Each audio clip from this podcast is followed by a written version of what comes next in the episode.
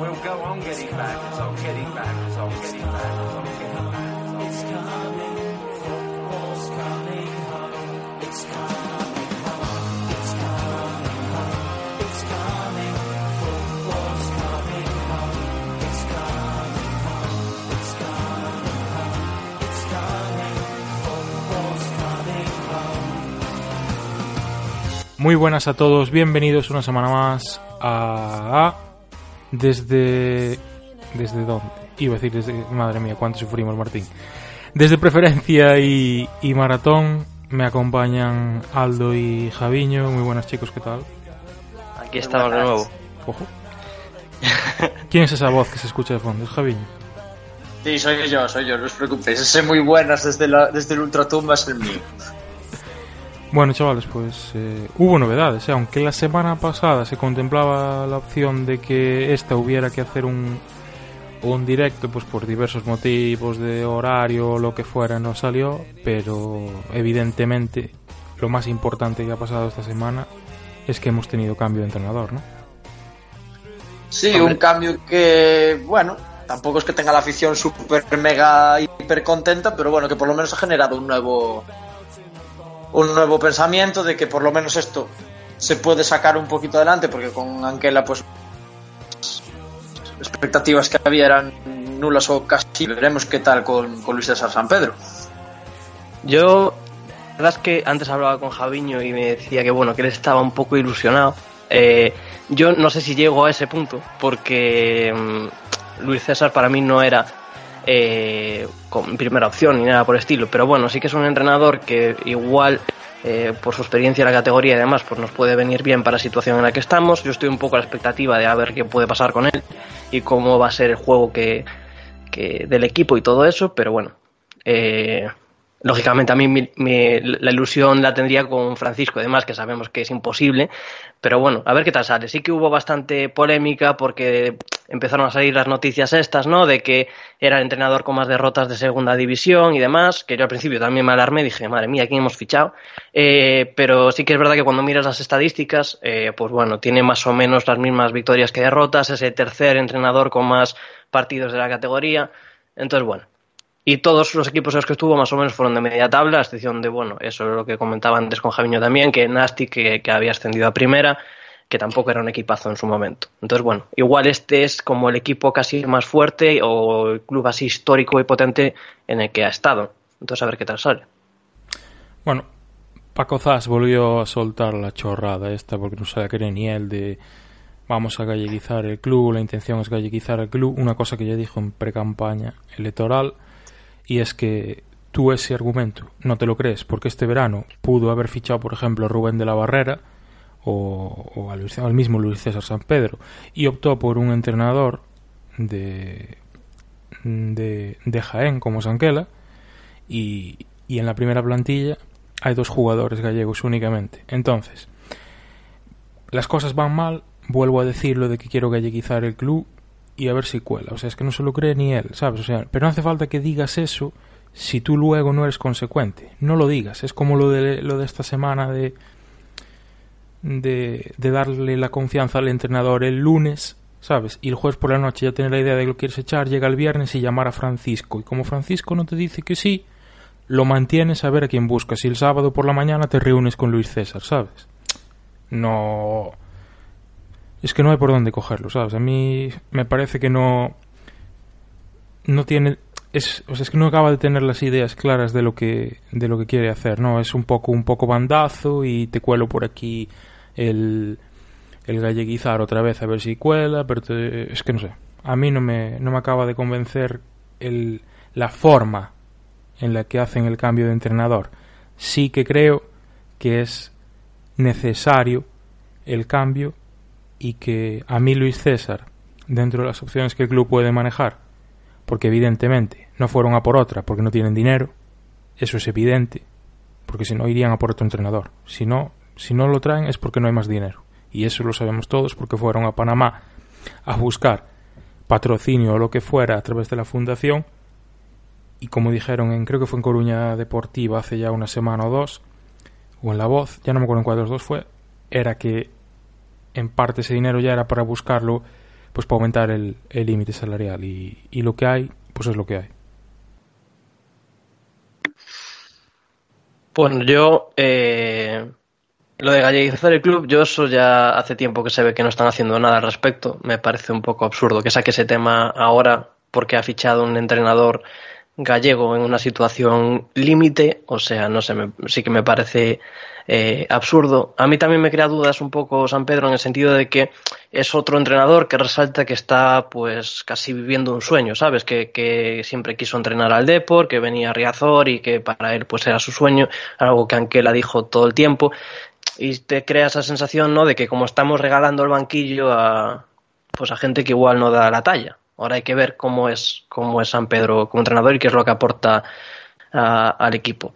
Eh, yo ya lo comenté antes, hay una cosa que ya me asusta un poco, que es lo de que ya que se está comentando mucho, de que igual Borja Galán pasa a ser lateral, pero hay otra cosa que sí que, que me llama la atención y a ver qué pasa en el partido contra Las Palmas, que es eh, que, bueno, en teoría en rueda de prensa San Pedro dijo que iban a jugar o, o, pues algún fabrilista, iba a ser titular, y, a ver qué pasa, porque bueno, aunque al final hizo debutar a, a algunos de ellos, aunque fuera muy poco, a David Sánchez, a Mujaid, a Gandoy, eh, entonces bueno, pues a ver si por lo menos tira de ahí, que yo creo que es una temporada muy buena para, para que la cantera pues aporte al primer equipo. Sí, lo que decíamos de Luis César San Pedro, eh, lo decías antes, que te había dicho lo de que me- mínimamente estaba algo ilusionado por el simple hecho de que sé que es un entrenador con cierta capacidad a la hora de sacar equipos adelante. Se ha visto en proyectos bastante distintos, como es el caso del Rolo del Lugo, que son equipos muy modestos y con los cuales consiguió con los dos eh, la mejor clasificación histórica del club, en ambos casos novenos. Eh, salva, por ejemplo, el año pasado el Tenerife en cuatro partidos, haciendo siete puntos eh, de 12 posibles, solamente con una derrota en el primer partido y un empate en, en el tercero contra el, contra el Lugo. Y por lo demás, pues tiene dos ascensos en su haber, aunque sean a segunda, y otro más a, primera con el Nastic, que de ese ya llovió.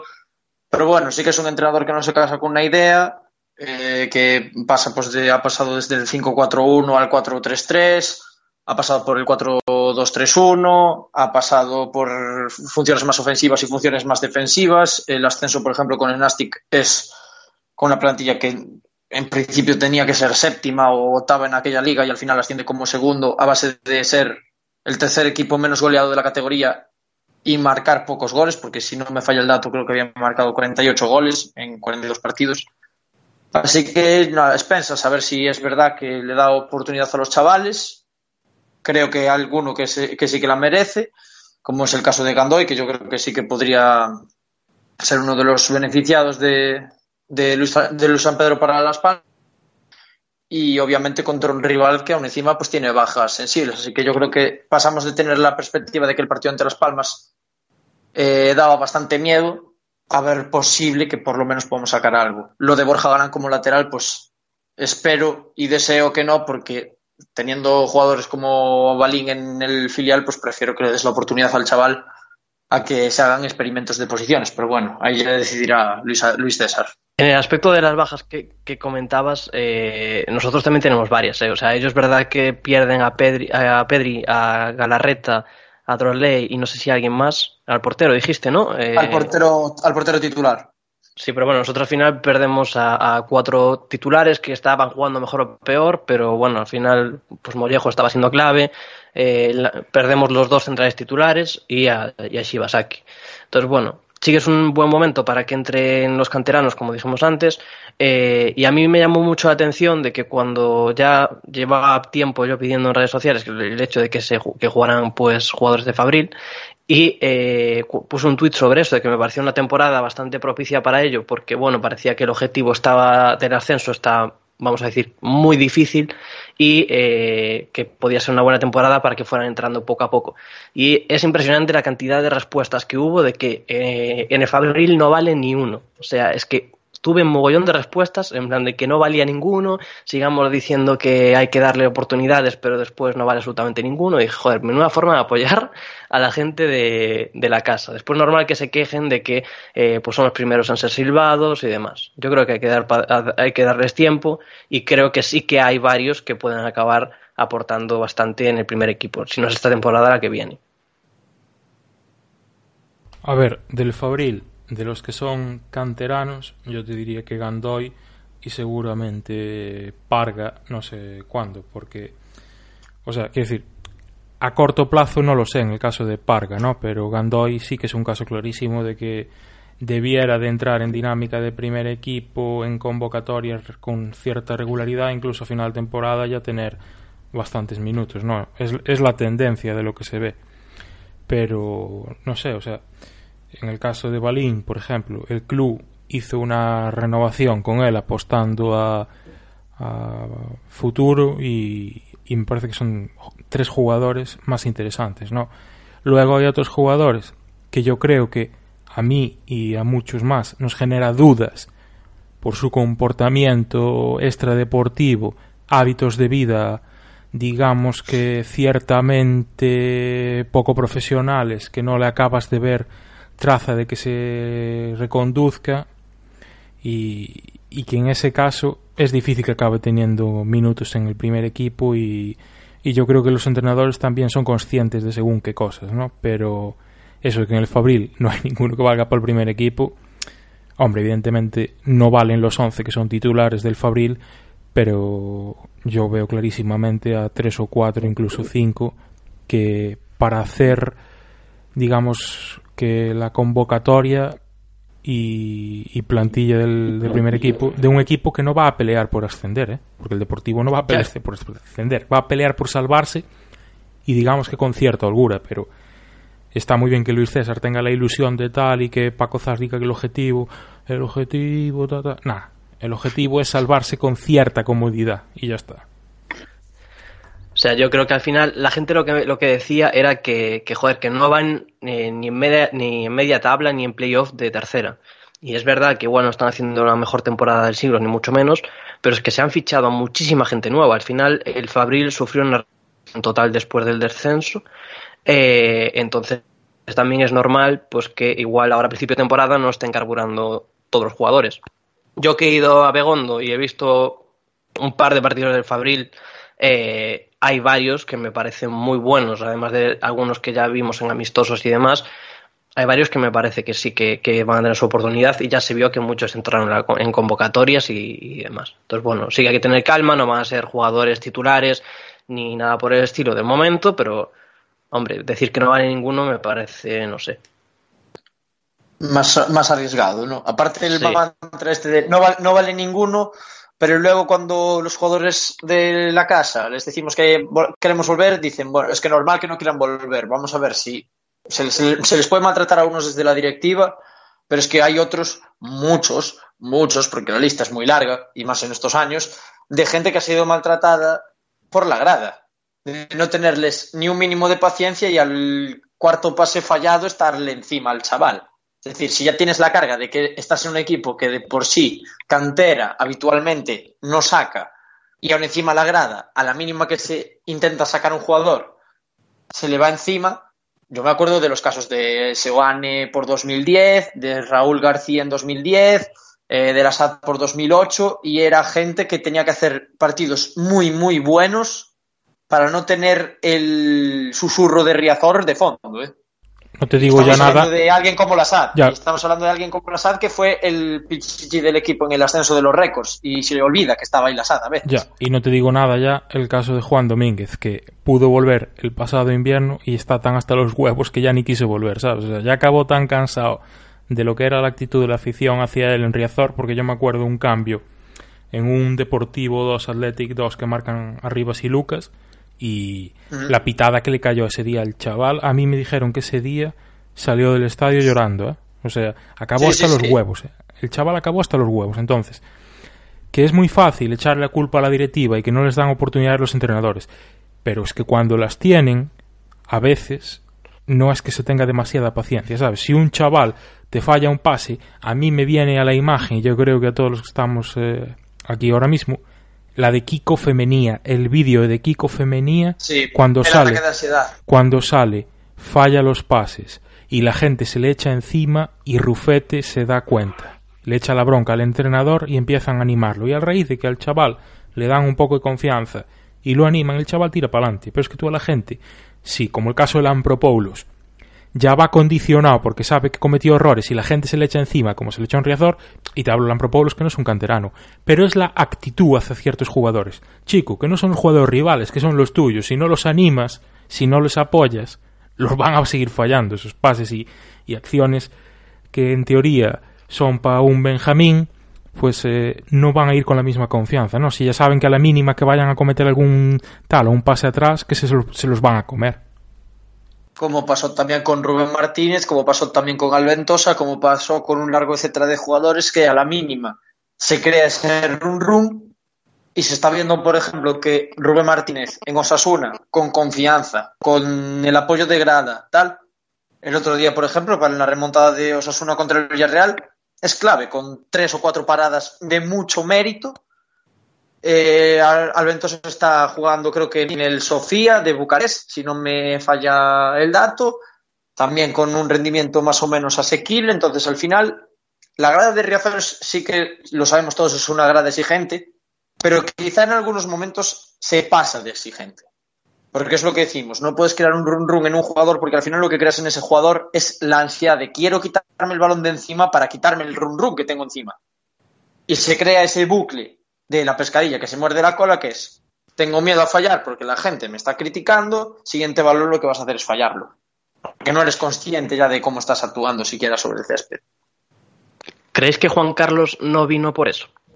Yo creo que Juan Carlos también, porque yo recuerdo el año del ascenso 2013-2014 y el año siguiente que a Juan Carlos se le llamaba desde ciertos sectores de la grada picha fría, que es algo que aquí en, en Coruña se utiliza muchísimo, que es la de tienes que correr como un puto cabestro, es decir, tienes que correr como Alex Bergantiño. Si no, no le echas huevos sobre el campo. Es que... Y Juan Carlos tenía unas características muy buenas en segunda, con unos datos de goles y asistencias muy buenos para ser un chaval que había debutado, por así decirlo, de manera regular en, en, la categoría, porque lo anterior había sido testimonial con el Huesca y así, y nos lo cargamos nosotros, yo creo, también. Es que tú mira la temporada que hizo, por ejemplo, el año del descenso Adrián López, y comparas esa temporada con la temporada que hizo, por ejemplo, yo que sé, Andone, ¿no? Vale, pero es que a Adrián López le machacaban por no ser un tío que te vaya a presionar ahí, incluso a pegarle una patada al defensa en la presión, que eso es que Riazor, macho, yo de verdad, es que a veces estoy hasta los cojones, chico, porque es que es lo de siempre. Estás jugando, que das pena, pero el, el, el, el, delantero va ahí a presionar, que no va a llegar, y lo único que hace es que se está, se está desgastando, se está, se está fatigando. Y la gente aplaude eso como si fuera una, una lambreta de Yalmiña, ¿sabes? O sea, eso lo hacía, eso lo hacía Bodipo, lo de correr como pollo sin cabeza y nos reíamos de Bodipo. Luego Bodipo yo creo que se ría en su casa diciendo ya, pero yo estoy cobrando lo que estoy cobrando y vosotros os reís de mí. Un millón pero de es lo que dices, ¿eh? ¿sabes? La broma de Bodipo. Eh, un millón y un poquito más. Sí. Eh, lo de Adrián es que es, o sea, el- Adrián el año del descenso, en los, años, los dos años de descenso, en los dos, anota nueve goles por temporada y da, pues creo que te hablo de memoria, pero el primer descenso había hecho unas cinco o seis asistencias, en este segundo también debió de hacer las mismas. Entonces te estamos hablando de un, de un tío que te da unos 14 goles por temporadas en juego directo solamente, pero que a Riazor tenía cruzado porque, lo que dices tú, no iba como un puto cabestro a la bola. No hacía un andone de atravesar defensas, atravesar tibias y peronés, y por eso simplemente se le tenía menos. Luego, claro, como Andone celebraba los goles en la grada, pues lo teníamos como el gladiador de, Riazor. No sé, pero eh, es que al final yo creo que Juan Carlos lo primero no vino al Deportivo, evidentemente, pues porque al Deportivo le sale a Kechi, le sale Gaku, ahí ya tiene overbooking. Pero es que además la oferta que le hiciera al Deportivo económicamente seguramente ya estaba muy alejada de la que estaba De lo que esperando podía darle el Huesca. Juan Carlos. Juan Carlos, si le llegan a poner lo mismo que le pone el Huesca, vamos, es que no tengo ninguna duda que Juan Carlos estaría en el Deportivo. O sea, pero eso lo tengo clarísimo. Luego está el tema de que, claro, tú, por ejemplo, ahora traes a... Es que, es que, o sea, es que son casos muy extremos. Ir a fichar a Juan, o sea, a Francisco y luego traer a Luis César, ¿sabes? O sea, el viernes vas a por Francisco y, y el sábado vas a por Luis César, porque son perfiles completamente distintos. O sea, tú no puedes venir aquí ahora a vender que quieres galleguizar el club cuando el viernes llamas a Francisco, que lo dijo un amigo de él, eh, periodista de, de Radio Marca de, de Lugo, Millán, que es amigo de él, y dijo que el viernes le llamaron a, a Francisco para, para, bueno, para ofrecerle que fuera el entrenador del Deportivo. Entonces, tú el viernes le llamas a Francisco, el sábado llamas a Luis César, porque entre que no te queda mucha pasta y tal, y luego el otro día en la rueda de prensa sacando pecho que quieres galleguizar el club, ¿sabes? O sea, Francisco, ¿de dónde es? de, de, de Puente Cesures, ¿de dónde es Francisco? Es que no me jodas. Nah. Que no se No entera. sé, yo. eh, yo creo que de lo que comentabais antes, de lo de Juan Carlos, que si era un picha fría y no sé qué, eh, yo creo que pasa con todos los jugadores que tienen un poco de buen toque de balón y es creo que un problema que, que, que pasa en Coruña cada vez que se puede traer a un entrenador que tenga pues más posesión, ¿no? Que es que está mal visto que, el Depor tenga posesión, ¿sabes? Porque siempre somos de los que queremos que sea toda la contra, eh, balones largos, rápidos eh, y a ver si tiramos cada 30 segundos. O sea, no lo de estar elaborando una jugada eh, no lo concebimos. Y eso es algo que pasa siempre. O sea, eh, yo he estado, bueno, yo, yo creo que los tres hemos estado en partidos en los que vamos 0-0 jugando decentemente bien. Eh, una jugada que, que se está elaborando, pues pasa por los centrales y ya hay run run, ¿sabes? En plan, ya empieza la gente a ponerse nerviosa. En plan, joder, ¿cómo pasas por los centrales? Bueno, pues a veces es, es lo, que, lo que toca. Por eso yo creo que, eh, no sé, en Coruña ver buen fútbol va a ser complicado. O sea, y con Luis César yo creo que al final, por lo que se está viendo, eh, parece que va a seguir un poco el esquema que seguía Anquela. Entonces, bueno, a ver qué pasa. Con que consiga eh, por lo menos eh, mantener una mayor solidez defensiva, que era el mayor problema que tenía, eh, y después mejorar un poco la toma de decisiones en los últimos metros, pues bueno, a ver qué pasa. Porque sí que había momentos en los que igual sí que lanzábamos un par de jugadas buenas en algunos partidos. Y entonces, bueno, si recupera eso y mejora las grandes carencias que tenía el de Anquela, pues eh, puede salir bien. Nota, nota de pie de página. Lo que estamos comentando nosotros aquí no quiere decir que sea, que sea responsable directo del devenir deportivo del equipo. Es decir, el, deportivo no da pena y no está en zona de descenso porque la gente pite un pase atrás o un fallo de Lampropoulos o, Ah, no, claro, joder. No, no, yo lo digo porque después, ya esto, es que esto ya me lo sé. Hay gente que escucha lo que le interesa y luego te dice, pero ¿cómo dice esta gente tal que cual? Le están echando la culpa a la afición. Que no, hombre, que no, que no se trata de eso. Lo que pasa es que a eso le sumas que tú tampoco no ayudas si por culpa de que te están haciendo la presión y el otro abre a banda desde la desde su desde el otro campo a campo propio y eso ya es que es que, no sé, es que a mí me parece una de las cosas más patéticas que se pitan en Riazor, macho, las, las posesiones largas, ¿sabes? Es que si tienes que volver, volver atrás y cambiar de banda, no pasa nada, estás abriendo campo, chico, que esto no es, eh, no es dásela a, a, a, a, Iniesta y que corra Messi, ¿sabes? Y, y, pase el hueco, es que no es el FIFA, joder, es que no es el FIFA. Es que aquí la gente, aquí la gente se malacostumbró mucho a que en los tiempos de antaño había alguien que se llamaba Mauro Silva que cogía el balón en la banda mismo, cambiaba el balón 40-50 metros y a raíz de ahí creábamos una ocasión y no hacía falta pasar por los centrales. Y es lo que decía también antes Aldo de que estamos mal acostumbrados a un juego directo. Estamos acostumbrados a ese mal juego directo, bueno, a ese juego directo porque durante muchos años con Irureta en el banquillo, con Arsenio también, lo que jugábamos era aguantar atrás y primer robo que tuviéramos, mandar la larga porque había un tal Bebeto, un tal Macay, un tal Tristán o incluso un tal Pandiani o Luque que cogía, se metía una carrera de 10 metros y como obviamente eran tíos que cojos no eran, las marcaban. Pero es que a eso se ha mal acostumbrado Irriazor y no estamos en esas. Estamos en ese juego en el que hay que tocar balón porque si no, corres el riesgo de que la jugada elaborada sea una basura, te pillen una contra y como obviamente ya no tenemos al señor Naiveto, al señor Andrade defendiendo, pues obviamente igual te pillan en bragas e igual te mojan el culito como casi lo hace el otro día el Almería en la única ocasión clara que tuvo en todo el partido, que la mandó Juan Muñoz a la cruceta justo. Y eso en Riazor a veces no se entiende o no se quiere entender. Yo quería comentar una cosa de lo que hablábamos antes de... Eh que a veces em, se tenía muy poca paciencia con los canteranos. Y hablábamos de la afición, pero... Poca en general, ¿eh? Claro, sí, sí, bueno, sí, pero bueno, en ese caso, pues incluso más, ¿no? Pero eh, también pasa con los entrenadores. Y ahí es, eh, por ejemplo, un- uno de los temas es el de Mujaid en Vallecas, ¿vale? Eh, juega titular en Vallecas, Anquela le da pues eh, la titularidad y demás, pues por las bajas o porque, bueno, consideraba que era el idóneo para ese partido, y después lo borra directamente. Además, creo que en rueda de prensa dice algo así como que no es lo que esperaba de él, o que estaba todavía muy verde, o no sé qué. Entonces, es verdad que no jugó su mejor partido, pero yo creo que a pocos se podían salvar de ese partido eh, del Depor. Y eh, entonces, después, si ya lo borras y no le das más oportunidad porque tuvo ahí un partido en el que no estuvo bien, pues mal asunto, ¿sabes?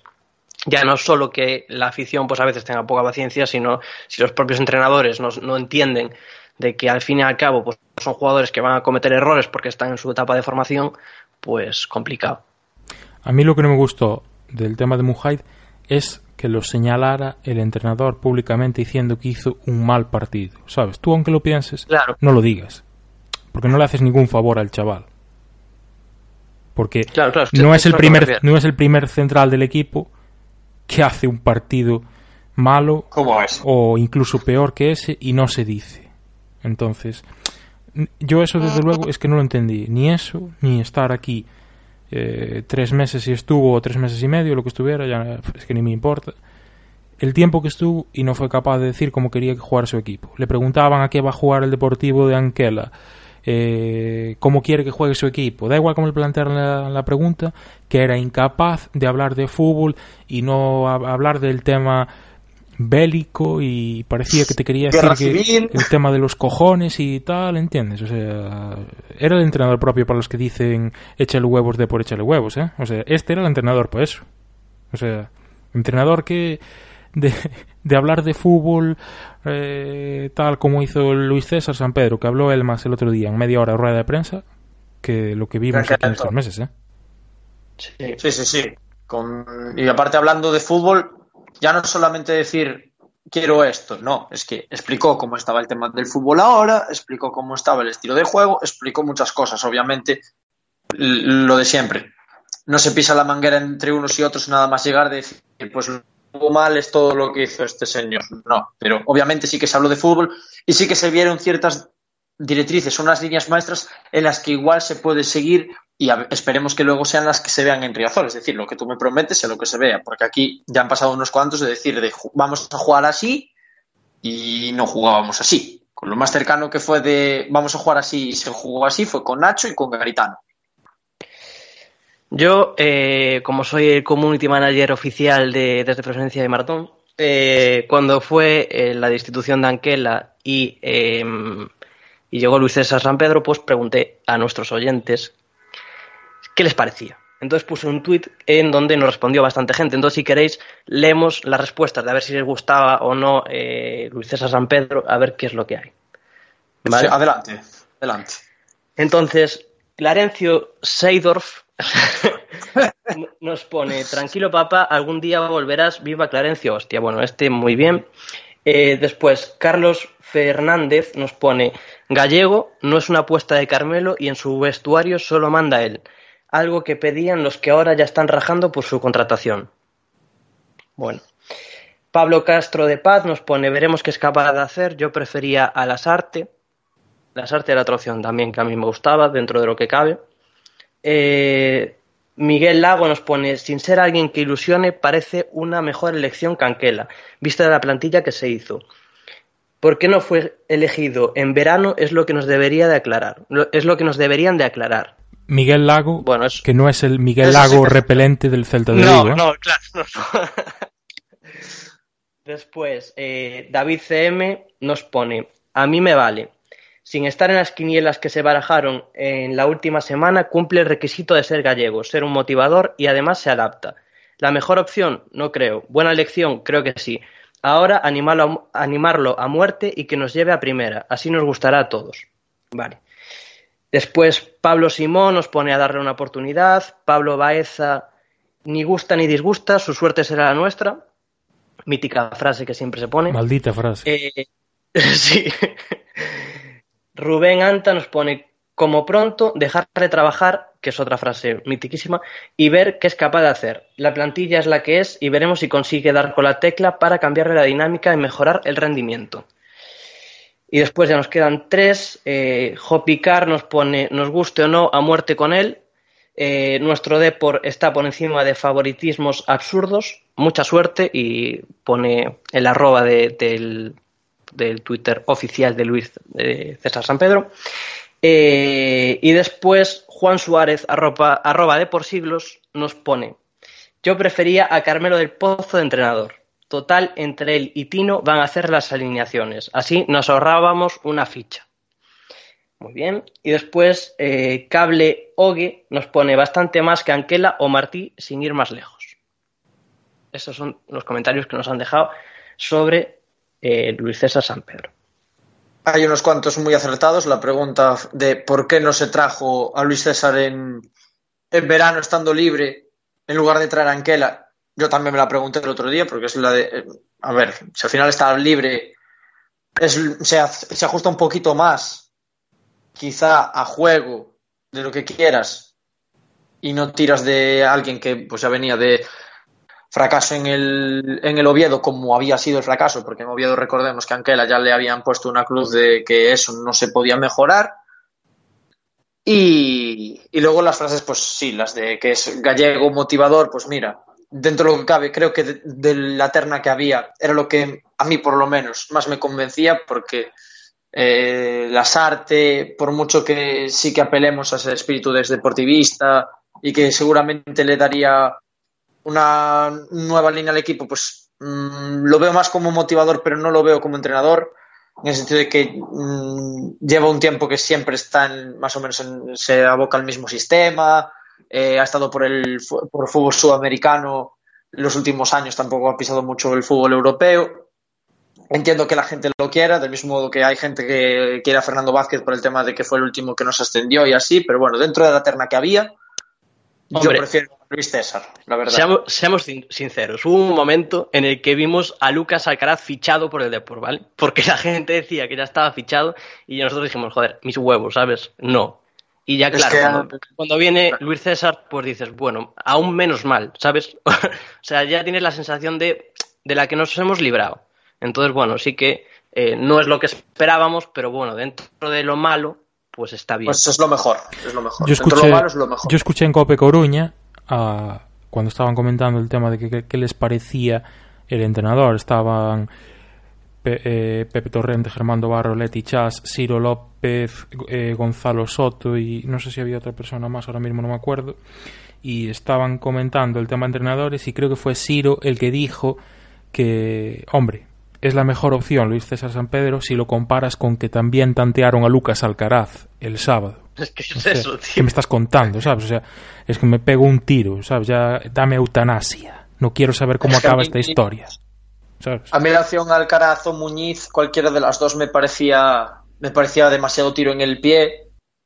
Y Pues mira, Yo Muñiz, aún, para la situación en la que estábamos, aún lo podía entender, sin gustarme nada. Sí. Pero Lucas Alcaraz sí que no. Muñiz tenía O un. Sandoval, que, que- que- que eso ya sería... Lucas Alcaraz, su último paso por los banquillos fue el año pasado con el Zaragoza. Ocho partidos, una, una victoria solamente. No, es que... Creo que es el, el último paso por banquillos de Alcaraz. Y el de Sí. Muñiz, pues ya sabemos, ya sabemos cómo era el Málaga de Muñiz el año pasado. Por ahí no pasaba ni el aire. El juego era el que era. eh, ramplón y sin ideas. Pero por lo menos eh, basaba su juego en eso, en que podías ascender sin tener un Pichichi, pero sin un Zamora. Al final ni Pichichi, ni Zamora, ni nada. Se quedó sin, sin premios individuales el Málaga. Pero bueno, la verdad es que mm, puestos a valorar, eh, la cosa estaba entre o Luis César o, o Muñiz, y yo prefiero a Luis César que a, que a Muñiz. Por, más, más por eso, porque no voy a estar todo el rato viendo el mismo juego defensivo de defender, defender, defender, defender, defender, y si eso en un saque de banda, mojarla. Ahora que hablabas del Málaga, yo creo que al final le dieron el aplazamiento del partido, estaban en eso, ¿no?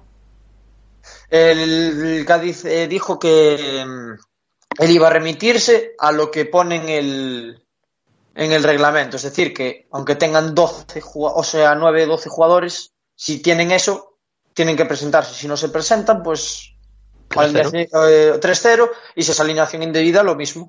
Es decir, Es que- el Cádiz sabe que ese partido lo gana o bien en el césped o lo puede ganar en el despacho. Entonces, eh, sería, sería, de, sería de estúpidos no presentarse al partido o aplazarlo, porque al final, si lo aplazas, igual en esa situación es el Cádiz el perjudicado, no con la situación que tiene el Málaga, pero igual te puedes ver con lesiones, sanciones y demás.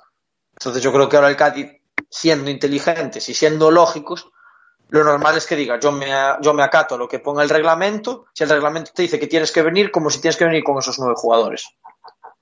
A ver, es que lo que pone el reglamento es que solo lo puedes aplazar por causas imprevistas. ¿Sabes? Es decir, En lo que le pasó al Fuenlabrada. Claro, o sea, tú ya sabes que tienes unos internacionales en agosto, ¿sabes? O sea, sabes que cuando haya un par de selecciones te los pueden eh, llamar. Es verdad que puedes tener ahora varios lesionados, pero oye, que es algo normal, ¿sabes? O sea, eso te podía pasar. Si planificas mal tu, tu temporada a nivel económico y deportivo, no es culpa del resto. Si no es que todos podíamos estar pidiendo aplazamientos, es lo que creo que pusiste tú, Cristian, en, en Twitter, ¿no? O sea, nosotros también perdemos a cuatro titulares en el parón de selecciones. Sí que igual hay que replantear para el año que viene, pues, eh, también hacer parón, porque ahora es verdad que la segunda división, pues igual ha crecido de nivel, hay más internacionales, aunque sean categorías inferiores y demás, y entonces la mayoría de equipos se ven perjudicados, pues igual hay que hacerlo. Pero es verdad que, oye, que todos estamos sufriendo ese problema. Si planificaste mal la temporada, yo creo que Cádiz ahí es que está haciendo lo lógico de cualquier equipo. Es que nosotros entramos en, en playoff precisamente porque el Cádiz perdió a Darwin Machís, ¿eh? Sí, sí, sí. Esos últimos dos partidos de liga en los que no estuvo Darwin dieron la vida al- en realidad al Deportivo. Bueno, le debemos la vida en realidad a la Extremadura de Mosquera con ese gol de rebote de 60 metros que metió Pom- eh, Pomares, pero bueno. Y a Mario Barco, tío, que tuvo la última y la falló patético, ¿eh? Bueno, Madre mía. Fallar directamente ni le dio al balón, es decir, intentó pasarla, pero pasarla como te la pasa un niño de, de tres años. Pero bueno, sí, debemos, le debemos un poquito a tanto a Pomares como a, a Mario Barco. Y nosotros perdíamos a Carlos Fernández, que en teoría rechazó eh, ¿Qué irse a la esos- sub-21.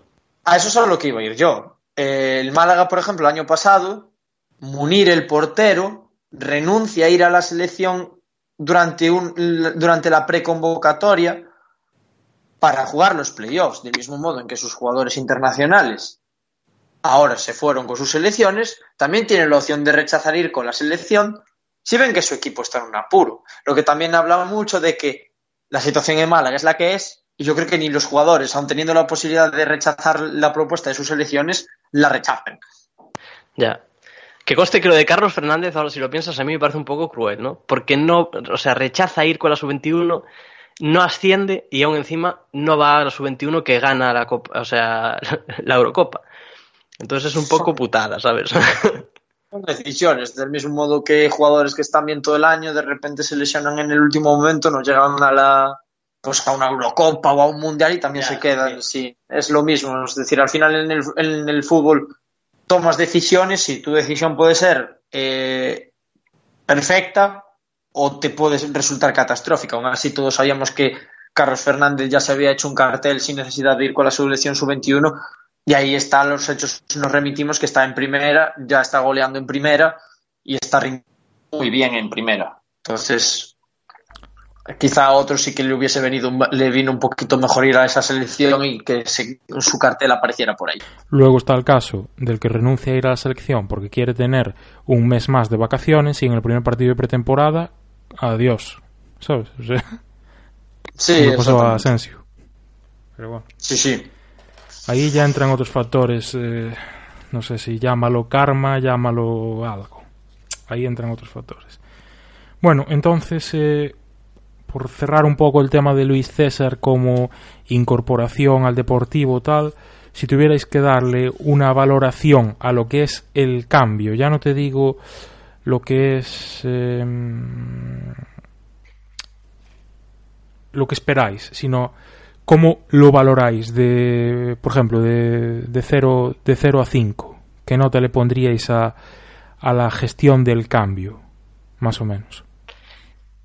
Yo, uff, es que la gestión del cambio ahí es complicado, porque claro, te hay que tener en cuenta de que, de que Paco Zas salió a ratificar el entrenador la semana, esa misma Pasada. semana, ¿no? Eh, entonces, la gestión del cambio es de un cero, porque se hizo para mi gusto mal y a destiempo.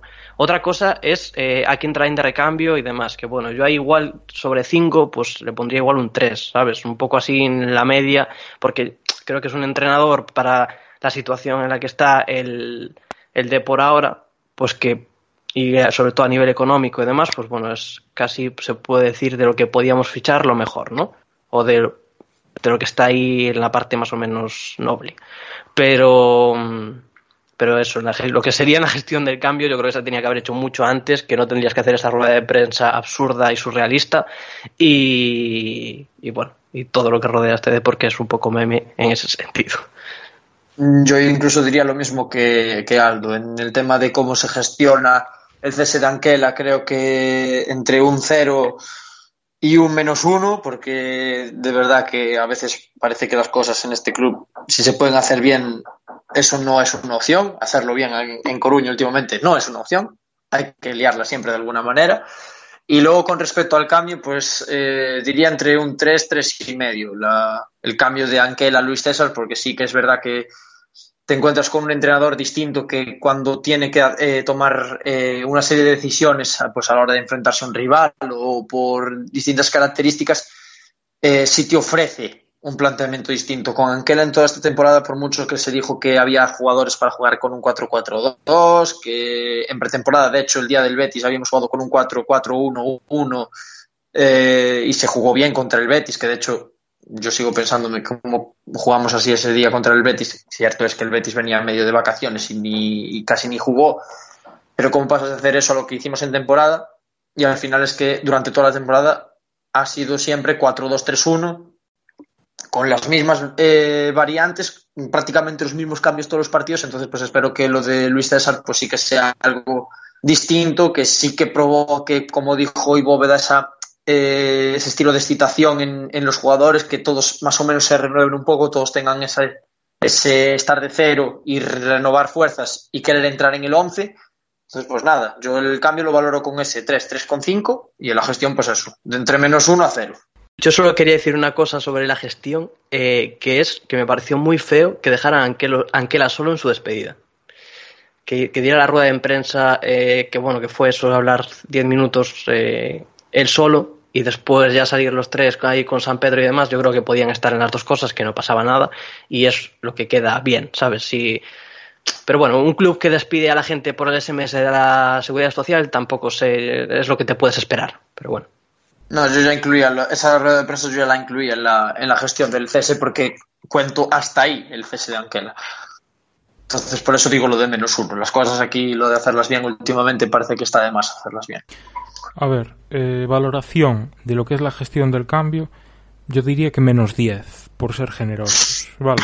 Porque tú ya lo tenías que echar, pero es que lo tenías que echar, pero, pero echarlo a él y al director deportivo el día del Numancia. El día del Numancia eh, fuego a todo, ¿sabes? O sea, eh, Fahrenheit 451. Exactamente. O sea, fuego a todo, tío. Eh, mira, hay ahí un libro de cómo defender según este señor de Jaén. Préndele fuego ahí, échale ahí, llévalo a la refinería y que te le echen más gasolina por si no arde bien.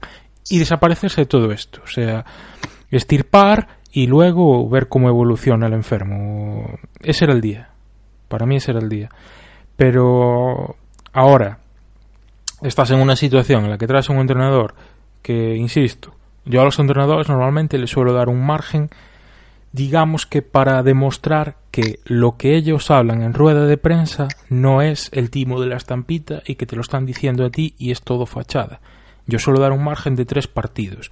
El primero, lógicamente, no espero que se note nada más que lo que es el, la moral y, y esa digamos, esas ganas de demostrar de los jugadores, por ejemplo, los que no eran un rol igual más consolidado eh, que los que se fueron de baja, o sea, los que están de baja con la selección, y a nivel táctico y tal, poco van a experimentar de, de, de mejoría. O sea, para mí el momento, digamos, que en el que se empiece a ver a lo que quiere jugar el Deportivo de Luis César ya es en el tercer partido. En el tercer partido, si ves que más o menos está como en el primero, no, no va a ir a mucho mejor ya, ¿sabes? Y al final es eso, las cosas tienen un recorrido.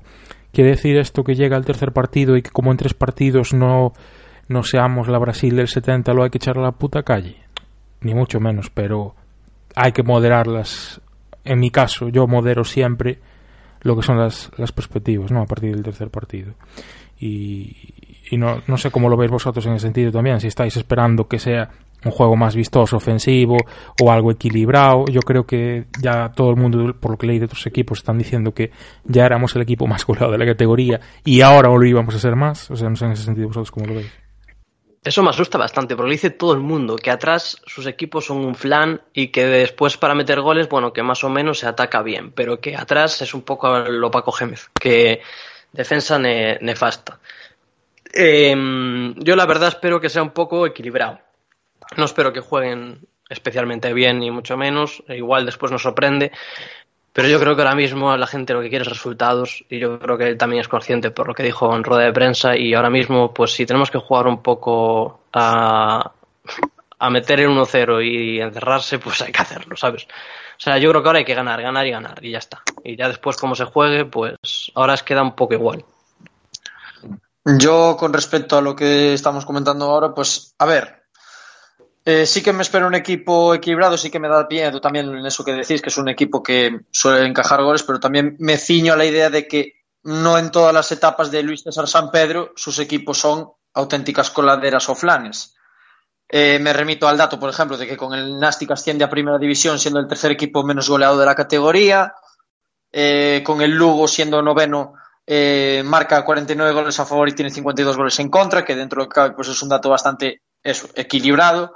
Eh, con el Valladolid sí que es verdad que tuvo bastantes fases de temporada en la que sí que defendía peor, pero tampoco una cosa de ser un desastre.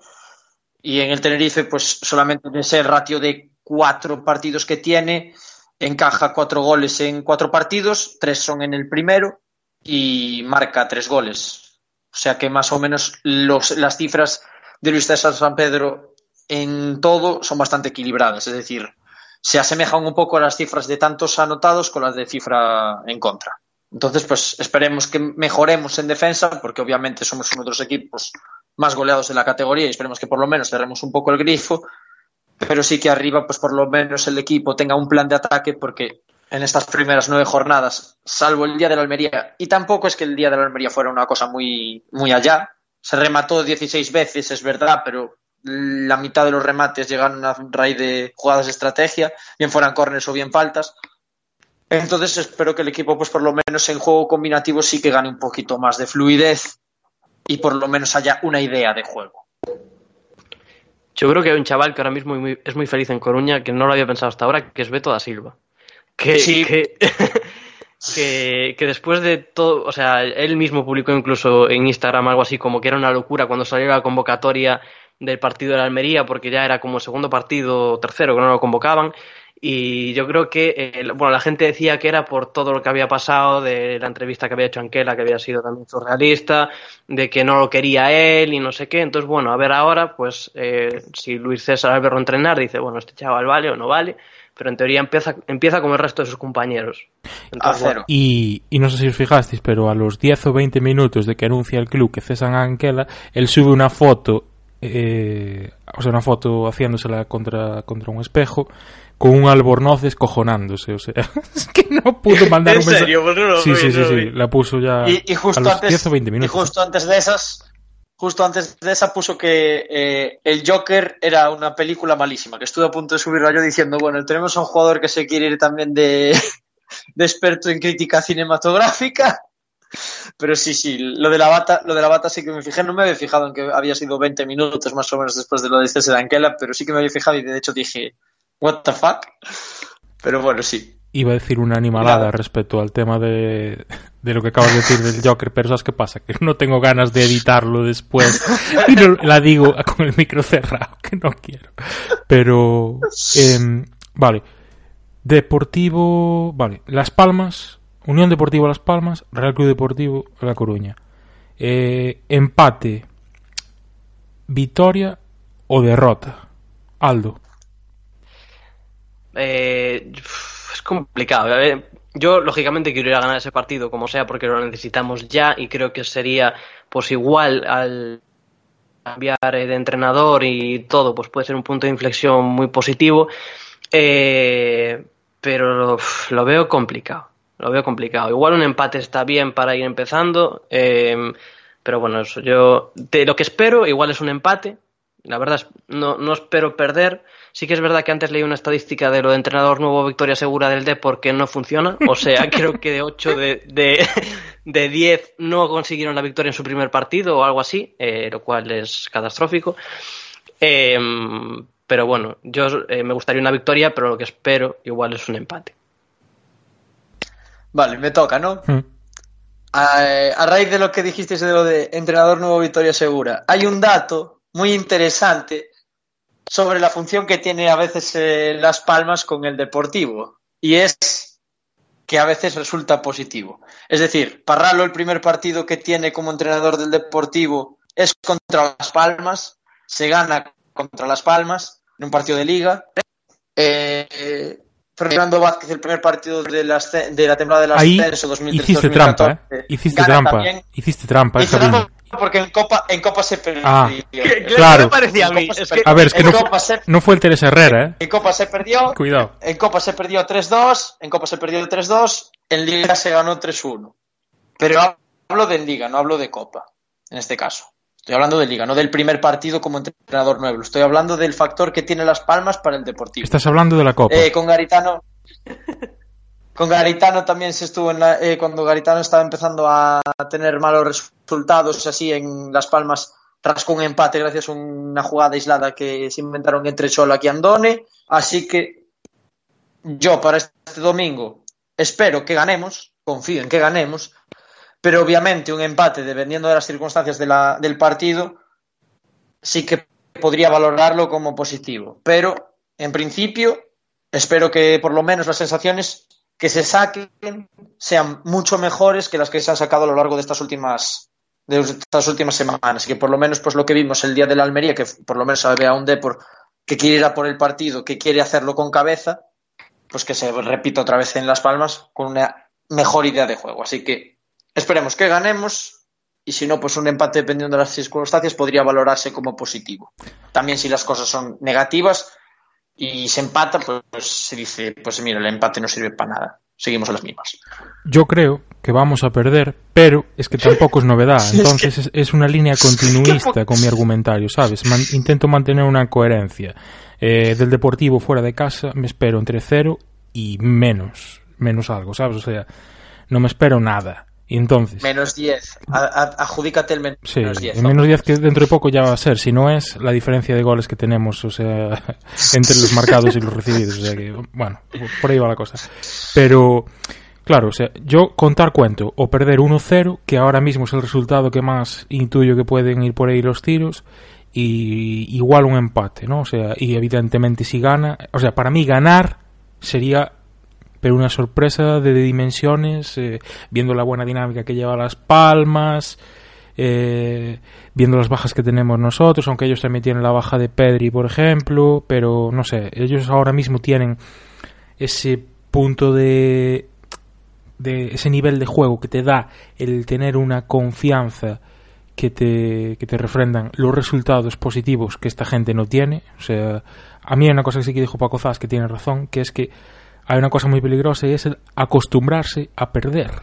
Que se acostumbren los jugadores a perder, porque los aficionados ya estamos anestesiados. Yo ya estoy acostumbrado a perder. O sea, lo único que no quiero es bajar a segunda B. Pero lo que es a perder y hacer el ridículo, yo ya estoy acostumbrado. O sea, no es novedad, ¿sabes? O sea, no es la novedad. Pero es peligroso que los jugadores se acostumbren. Entonces, tienes que hacer el cambio psicológico mandar al señor pues a hacer la- de temporero a recoger la aceituna, ¿no? A, a, a Jaén Paraíso, Paraíso Interior. Entonces, pues por ahí irían un poco los tiros, pero eh, bueno, no sé, más o menos. Y no sé si queréis apuntar algo más del partido de Las Palmas y si no, pasamos a, a cerrar o ir metiendo algún apunte más si Aldo quiere meter alguna cosa más de, de algo o, o no sé cómo quiere. No, yo, yo en ese sentido ni una cosa ni otra. Es decir, porque creo que, que por ejemplo, no hubo liga femenina porque hubo también parón por selecciones, entonces tampoco hay mucho que comentar. Lo único sí eso, lo de que eso que en Coruña se había jugado el partido este España-Azerbaiyán, que fue récord de asistencia de un partido de la selección femenina, eh, y poco más, la verdad. Sobre eso, sobre eso, se podrían hablar ciertas cosas, unos tweets cruzados que hubo ahí.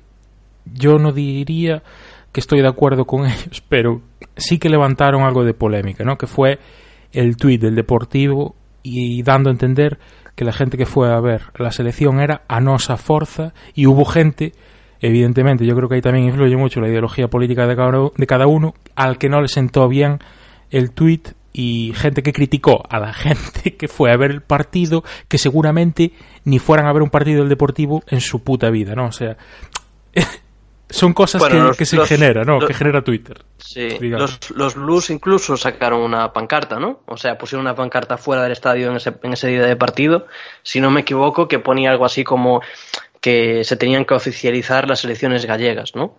Si no me sí, equivoco. ese sí que, ese, esa sí que la, ese sí que lo vi. Y en ese sí Eh, que, ¿sabes? Sí que estoy de acuerdo en que las elecciones sí que volvieran, porque creo que desde el. Ah, sí, a mí, me, a mí me de- encantaría también, ¿eh? Eso estoy Por eso, el famoso partido de Lucas y Aspas juntos en la selección gallega, que fue hace ya tres o cuatro años. Sí, o sea, no sé por qué se perdió eso, pero eso sí que estaba muy guay. Y... ¿Sabes por qué se perdió, Aldo? Porque no hay un peso. No, porque no hay elecciones a la Junta, como hubo de la otra vez. Tiene que Ah, haber bueno, elecciones ya. a la Junta para poder tirar Para que Eh, la- Evidentemente, el presidente de la Ah, Federación Galega de Fútbol es quien es, estaba en el partido que es, y al final aquí todo influye la política, querido Aldo. O sea, no quieres mezclar una cosa con la otra, pero influye la política, todo. Yo leí varios tweets que ponían en plan de que había mucho intruso en Riazor, ¿no? Y mucha... El de, eh, Madre Marcela- de Marcela- Marcela bandera, eh, mucha bandera española en Riazor también, ese también fue muy, muy A sonado. ver, yo, yo fui a ese partido y no tuve bandera española. O sea, sí que eh, había mogollón. Yo no sé, de- en teoría me dijeron después que la daban en la entrada. Yo debí llegar tarde porque no había ninguna ya. Pero eh, sí que, hombre, se cumplieron muchas cosas que igual en Riazor pues no pegan, ¿no? La bandera española, la ola, son muchas cosas igual que... La ola va a provocar que va, la ola va a provocar que el femenino al final acabe yéndose a la puta, porque ya lo sabemos que aquí las olas son muy traicioneras y traen manejada. Habla la voz de la experiencia y no vamos a dar más datos, pero bueno, eh, digamos que Bueno, dejémoslo, Sí. dejémoslo ahí, dejémoslo corram- corramos un, un tupido velo. Eh, sí, bueno, el caso que comentabas es que a mí me hizo gracia precisamente, y bueno, me hizo gracia, a ver, gracia, me llamó la atención y, era paradójico que en el mismo fondo en el que se solía cantar cuando venía el Real Madrid lo, lo, lo, lo, lo, lo, lo, qué putas España. No sabes, o sea, en el mismo fondo, gente cantando España, España, España, o sea, no sé. Me llamó la atención y al mismo tiempo me, me estaba riendo por dentro de lo, de lo surrealista de la situación, ¿no? Al final es una cosa eh, habrá gente a la que eso no le represente como deportivista, eso ya es cosa de cada uno. A mí, sinceramente, me da igual la selección española, salvo que juegue mundial o tal para verla, o sea, me da igual y políticamente me la suda. Pero te estoy diciendo, me hizo gracia de que al final, eso también es un reflejo de que es un contraste más de, de gente que está enfrentada por una cosa o por otra. No, es el día a día, ¿no? O sea, al final, eh, es el- Son los dos Españas. Claro, o sea, es que aquí la Sí, gente pero- es muy radical en una posición o la otra, chico. No se trata de que si vas a ver un, un partido de fútbol no tienes que ser militante de la falange por ir a ver la selección española. O sea, tampoco se trata de eso. Simplemente vas a ver el fútbol. Quieres darle visibilidad al fútbol femenino. A ver, yo también es verdad que si hubiera jugado Brasil-Inglaterra lo iría a ver también, ¿eh? O sea, que a mí es que eso me daba igual. Eh, y después también otra cosa que el 60% eran niños. O sea, había, regalaron muchas entradas, pues no sé si a colegios. Sí, sí, a colegios y clubes. Incluso ¿eh? a clubes de la federación Iban y demás. chándal. Y te juro que a mi lado eh, eran todo niños, niños y niñas. O sea, entonces, bueno. O sea, ahí es normal que los niños canten España, España, porque es lo que le mola, hacer la ola. Pues al final la ola eh, duró, no sé, 10 minutos, era una bestiada, nunca acababa. Y es que, claro, los niños se lo pasaban como Dios ahí. Entonces, bueno. ¿Podemos confirmar si eran los mismos actores de reparto y figurantes que contrató Tino Fernández en el partido Deportivo 3 Las Palmas 0, de la salvación aquella, del famosa ola? ¿Eran los mismos actores figurantes?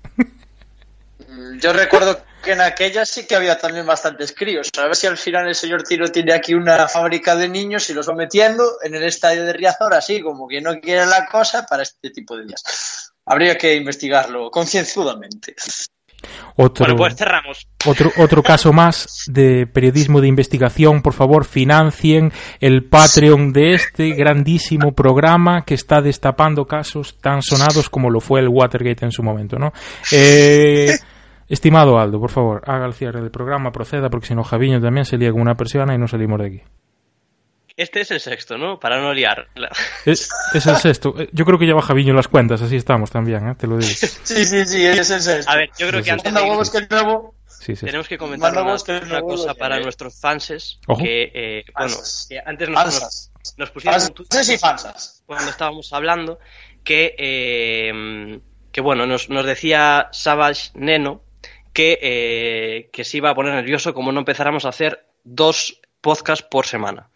Yo le dije que le íbamos a dar una mala noticia, que es la siguiente, que durante dos semanas, ¿no? Vamos a hacer un pequeño parón eh, por motivos... Porque Y- no sale y de, parón de de los selección. huevos. O sea, Y parón de, sele- parón de selecciones. Yo me voy con Cancún, tú con Angola y Cristian pues con Azerbaiyán. Cristian a Portugal. Javiño, Pero- Javiño se va con la selección de Betanzos de interino, segundo, segundo entrenador. Yo me voy a Extremadura, andaré por Extremadura, al sur de Portugal.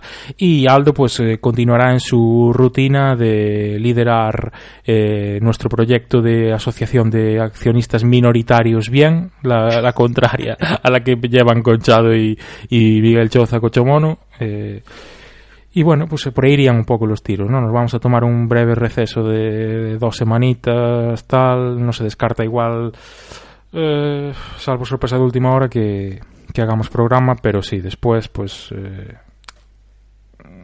Después Volveremos volveremos cuando el Depor esté en playoff. O Claro. sea, claro, sí. no, en serio. Después, eso, supongo que en dos semanas o así, pues ya estaremos de vuelta. No, pro- no vamos a mejorar nada, o sea, no penséis que eh, hacemos un parón para mejorar nuestra logística, nuestras cosas, porque no, va a seguir siendo lo mismo. Ya Pero hablamos, con Estrella, ya hablamos con Estrella Galicia y no nos van a patrocinar. Ya hablamos con Escotec, tampoco nos va a poner dinero. Ya le llega a componer la pasta para, la, para el pago del deportivo. Así que de momento estamos sin patrocinadores. Vamos a ver si de esos atranques Jaén y nuestro querido Anquela nos ayudan y nos proporcionan, pues aunque sean unas camisetitas. Y con eso ya vamos tirando.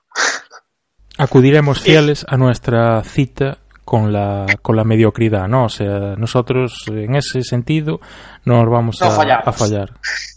Y Aldo, no sé si quieres eh, apuntar algo no, más, nada más. no ya... So- so- solo era eso. Y bueno, pues aquí cierra el sexto programa de Desde Preferencia y Maratón. Muchas gracias, chicos.